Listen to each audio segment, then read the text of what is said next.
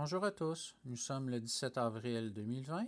Je souhaite la bienvenue au premier podcast économique de Banque Laurentienne Groupe Financier. Mon nom est Sébastien Lavoie, économiste en chef. La mission première de Banque Laurentienne Groupe Financier est d'aider ses clients à améliorer leur santé financière. Donc l'objectif aujourd'hui est de vous informer sur l'actualité économique et financière. Alors débutons notre balado sans plus tarder. Le de notre balado cette semaine, De la lumière au bout du tunnel.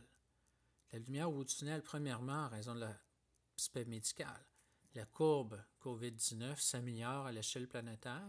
On marque une stabilisation du nombre de nouveaux cas, particulièrement en Europe.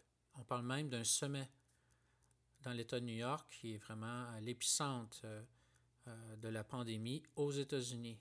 Donc, ça redore la prise de risque dans les marchés financiers. C'est pour ça qu'on parle d'un marché boursier en forme de V, essentiellement. Également, les marchés ont bien réagi depuis la fin mars aux mesures musclées des gouvernements et des banques centrales. Non seulement ces mesures sont musclées, mais également rapides. Évidemment, l'important à ce stade-ci, c'est une question de liquidité. Hein. C'est un peu comme euh, un plombier qui s'assure que tout fonctionne dans les marchés financiers. La situation n'est pas parfaite, mais elle est quand même beaucoup mieux qu'il y a quelques semaines.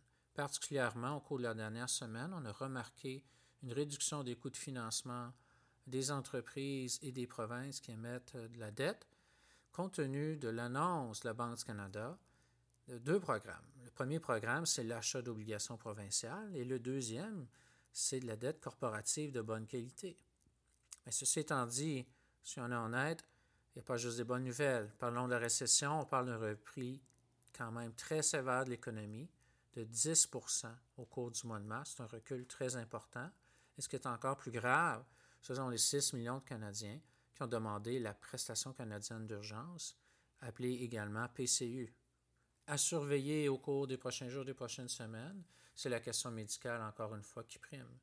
Un vaccin, un médicament, toute solution pour développer une immunité collective va être vraiment euh, la prochaine grande étape qui va nous amener dans un nouveau régime et plaire non seulement au marché, et plaire à tout le monde parce qu'on va pouvoir recommencer, en guillemets, euh, une vie un peu plus normale.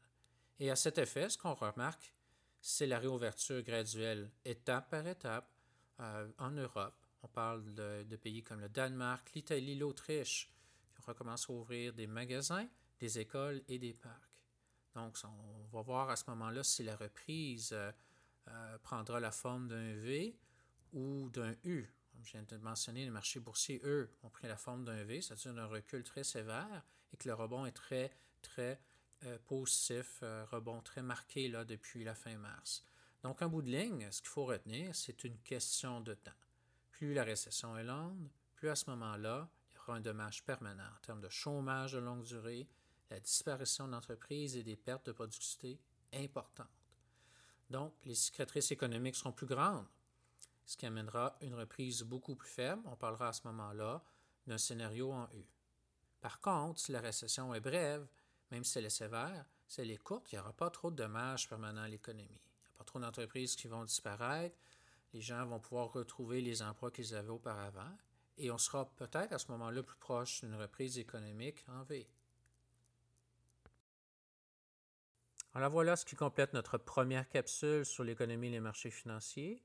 C'est important pour nous d'être proche de vous, de vous entendre, de bien vous informer.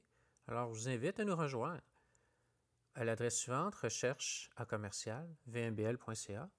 Nous avons également un compte Twitter, VMBL Économie, et nous avons des comptes dans notre équipe sur LinkedIn. Merci encore une fois pour votre écoute et je vous dis à bientôt pour un autre balado sur l'actualité économique et financière.